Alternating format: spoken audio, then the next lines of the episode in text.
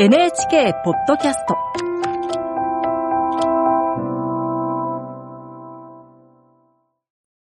案内役の友吉革新です。今日は家康の側室のお一人、アチャの局役の松本若菜さんとご一緒にお送りします。アチャさん、あ才覚があって、こう、祭りごとにも関わっていたと言われています。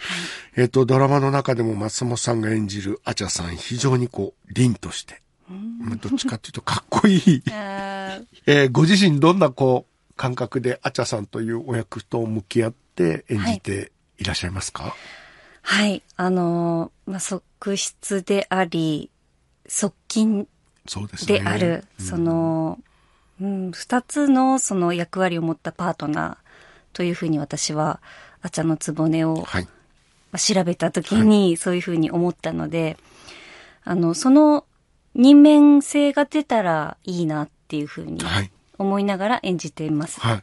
心の中でのそのお芝居の変え方っていうのはまあもちろんなんですけど、例えば側近の時は、殿に対してのその、まあ、目上の方に対してのその物言いだったりとかっていうことはあるんですけど、しっかりと目を見て話そうって、うん、思ったりとか、ちょっとこの言葉のトーンをあえて落としてみたりとか、うん、そういうことを心がけてます。はい。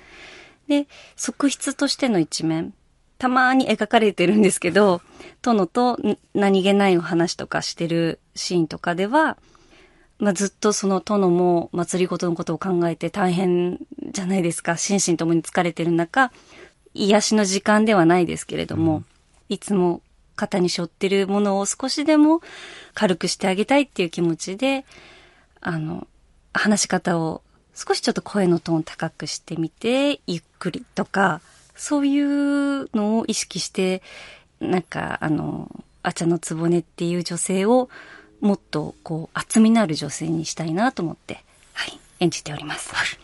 あの、女性なのに、こう、袴履いたりですね。はいこう、ちょっと羽織っぽい、ジンバ織っぽいのをはいお召しになったりするのは、なんか抵抗は別にございませんか？あ、なかったですね。あのー人物のそのキャラクターを作られる柘植さんはいが、一番最初に私が衣装合わせの時に、い、や、あーちゃんにはね、ジンバ織りを着させたいんだよね、とか、袴履いて、あと髪も上に高く、今でいうポニーテールみたいな感じで一本でやって、そういう、まさに祭りごとにも一緒に加わって、戦にも同行していた、そういう強い女性。はい。だから、さっきもおっしゃっていただいた、凛としはいた、そういう印象になるようにっていうふうに、私も、あの、そういうデザインをしていただいたからには、お芝居でも、その凛とした、かっこいい女性っていうのを演じたいなって思いながら、はい、はい日々現場に立っております。ありがとうございます。はいあの、あちゃのつぼねさんとはい。松本若菜さんご自身が似てるとこってありますか？ないと思います。あ、ない、なない。私はあんなに強くなれない。あすごいです家康亡き後も、と秀忠そうですね。を、はい、支えるわけですよね。そねの啓発も許されずっていうところで、そこまで信頼をされている。うん。まあ、これからシーン的にも多くなるんですけど、家康と本田正信と阿茶の3人でよく同じシーンがあるんですけど、いわゆる右腕っていう感じよりは、私は家康の佐野、正信は宇野。おー 右脳ってアイデアだったりとかはい芸術性だったりするじゃないですか。あの、イカサマ師が いろんなアイデアを出す。で、佐野ってよく言われるのは、その論理的な考え。論理的な考えでまとめて殿に提案するっていう。そういう、なんか、うん、それぞれの役割を持って家康に接したりするんですけど、私はそんな、左脳的な人間じゃないと思って。だけど、憧れますね。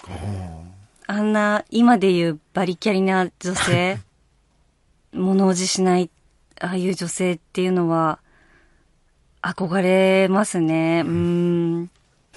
最後にですね、どうする家康今後の見どころをぜひ話せる範囲でよろしいので、あちゃのつぼね様から。はい。はい。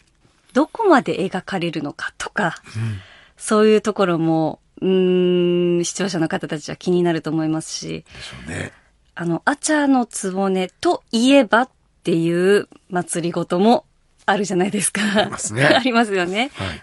そういう、そこに至るまでのアチャの動きとかっていうのも、面白く見ていただけると思います。特に今夜放送の38話、はい。私と、次回予告でも出てましたけど、私が狐とかそういうちょっと言葉をね、話してるシーンがあるんですけど、はいそこでのシーンはね、ちょっと私もかなり気合を入れて撮ったシーンなので、もう、うーん、ぜひぜひ見ていただきたいなと思います。はい。えー今日は、アチャのつぼね役の松本若菜さんとご一緒にお送りしました。どうする家康、今夜もどうぞ。お楽しみに。